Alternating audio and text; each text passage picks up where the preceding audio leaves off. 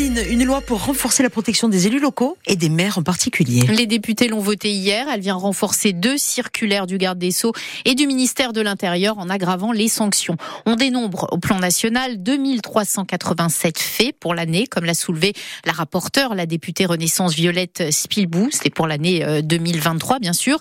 En Corse, les parquets dénombrent une vingtaine de faits en 2023 et principalement des injures. Pour Séverin Médor et le maire de Lingwitset a menacé en 2015 dans le cadre de ses fonctions par un voyou fiché au grand banditisme. Les élus insulaires sont la plupart du temps menacés pour des questions relatives au logement ou à l'urbanisme, surtout quand la façade littorale peut aiguiser les appétits immobiliers du milieu.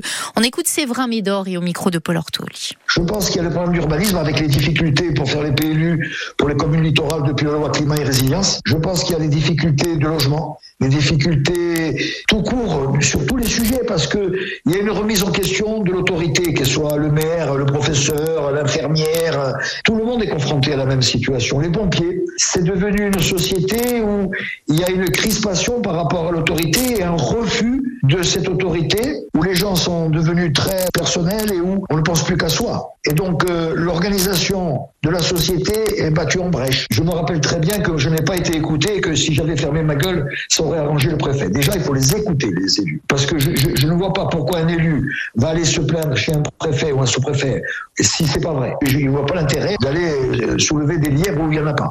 En Corse du Sud, un nouveau dispositif a été mis en place, une messagerie électronique qui permet de recueillir la voix d'élus menacés ou injuriés. Ce dispositif a été présenté à la fin de l'année 2023 en Corse du Sud, où le procureur d'Ajaccio, Nicolas Sette, souligne qu'il est important de maintenir le dialogue. Son homologue en Haute-Corse insiste lui aussi sur cette nécessité de libérer la parole des élus. Mossa Baladine. C'est le nom du nouveau mouvement nationaliste créé par l'association Palatine. Il sera lancé officiellement le 9 mars au Palais des Congrès d'Ajaccio. Nicolas Battini, son chef de file, a indiqué que son mouvement aura vocation à s'investir dans la totalité des échéances électorales, tout en précisant que la priorité, ce sont quand même les prochaines municipales à Bastia. Il précise aussi que son parti sera présent au territorial. Moussa Paladine veut introduire un discours nouveau dans le nationalisme corse. Et la justice a statué hier sur le sort de deux militants nationalistes mis en examen la semaine dernière à Paris pour un attentat contre une résidence en 2022. Les deux militants nationalistes avaient été placés en détention provisoire à Paris. Ils ont sollicité un débat différé devant le juge des libertés et de la détention. Résultat, Nicolas Pinsoudi est libéré sous contrôle judiciaire avec interdiction de se rendre en Corse pour le moment. Anto Simone, il reste incarcéré à la maison d'arrêt de la santé. Ils avaient été interpellés le 30 janvier dernier dans le cadre d'une enquête sur l'attentat contre une villa de San Martino di Lode. C'était en novembre 2022. Ils sont lycéens et ils ont manifesté hier à Paris pour réclamer un statut pour les langues régionales. À l'initiative du collectif Pour que vivent nos langues, corse, basque, breton, alsacien, occitan, ont manifesté donc devant l'Assemblée nationale. Selon ce collectif, malgré l'adoption de la loi Molac relative à la protection patrimoniale des langues régionales et leur promotion en 2021, la situation des langues minoritaires reste en France préoccupante, faute de moyens suffisants pour leur enseignement notamment. C'est aussi ce qu'ont expliqué deux lycéens corses qui étaient présents hier à ce rassemblement, Jean-Michel et Andrille, interrogés par nos confrères de France Bleu Brésisel. On est là pour euh, exprimer euh, nos revendications hein, pour, pour, euh, pour, la langue corse, nous dans notre cas, et pour montrer que nos langues sont vivantes et, et dire ce dont on a besoin. C'est aussi pour se plaindre, pour qu'il y ait plus de considération pour la langue, qu'elle soit plus parlée, et qu'en Corse, il y ait surtout une co-officialité. On veut absolument une co-officialité, une autonomie, parce que c'est extrêmement important de protéger nos langues, que ce ne soit pas considéré comme juste un dialecte inférieur, que c'est une langue au même titre que le français. Ben alors on aurait besoin de plus de considération de la part de l'État de la langue et que les jeunes soient encouragés à plus choisir la langue corse à l'école et que l'enseignement soit mieux enseigné. Quoi. Pour l'éducation, qu'il y ait peut-être plus de corse, plus de cours de langue, parce qu'il n'y a que 3 heures par semaine si on est en option corse, mais que par exemple en mathématiques, en histoire, ils fassent eux aussi les cours en corse. Il y a le, tout simplement le corse obligatoire dans toutes les écoles, pas que les écoles bilingues ni immersives, que l'on parle, qu'on en parle et qu'on apprend autant corse que le français dans toutes les écoles. Tout Voilà. simplement. Et ça de, de, la maternelle au primaire, au collège et même au lycée. Et cinq membres de ce collectif ont été reçus hier à l'Assemblée nationale par les députés qui composent le groupe d'études langue et culture régionale. Qu'est-ce que ce plan communal de sauvegarde signé à Ajaccio? Eh Bien, sa finalité, c'est de permettre de mieux réagir en cas de situation de crise. Cette convention relie la ville à différents acteurs comme la Croix-Rouge, la protection civile ou encore le centre d'action sociale. Des crises, la ville d'Ajaccio en a connu. Exemple, les inondations, avenue Noël Franquine ou encore en décembre 2022, l'éboulement d'un immeuble sur la rocade sans compter les dégâts de la tempête du 18 août 2022.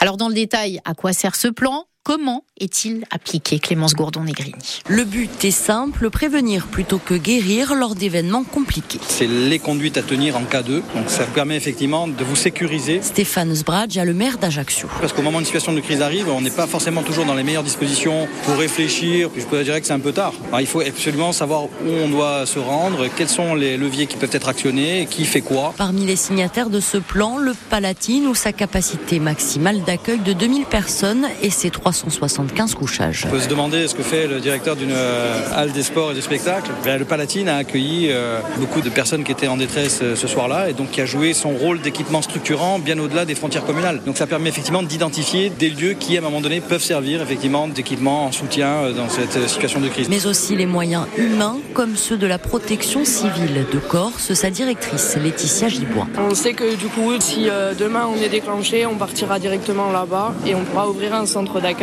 Palatine et avec euh, déploiement des Lipico, etc. pour héberger les personnes en besoin. Protection civile qui recherche de nouveaux bénévoles, majoritairement à Ajaccio. La 36e édition du Festival du film italien de Bastia a pris ses quartiers au centre culturel l'Albor. Un déménagement forcé dans les quartiers sud de la ville en raison de la fermeture du théâtre municipal de Bastia pour d'importants travaux. Un peu plus de cinq jours après le début de la manifestation, ces organisateurs n'ont pas caché leurs inquiétudes et euh, finalement ils ont été agréablement surpris puisque le public a répondu présent. Il a même fallu organiser donc un peu plus de séances pour contenter tout le monde. Jean-Baptiste Croce est président du Festival du film italien de Bastia au micro de Christophe Giudicelli. J'étais très sceptique, moi, à l'Albor.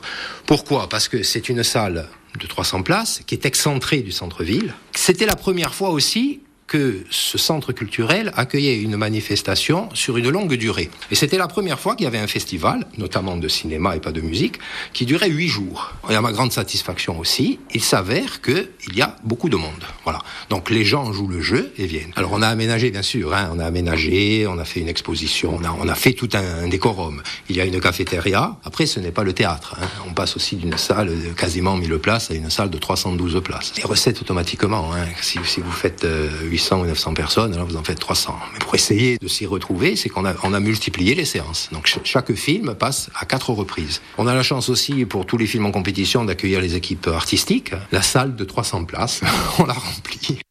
Voilà le festival du film italien qui se poursuit en ce moment.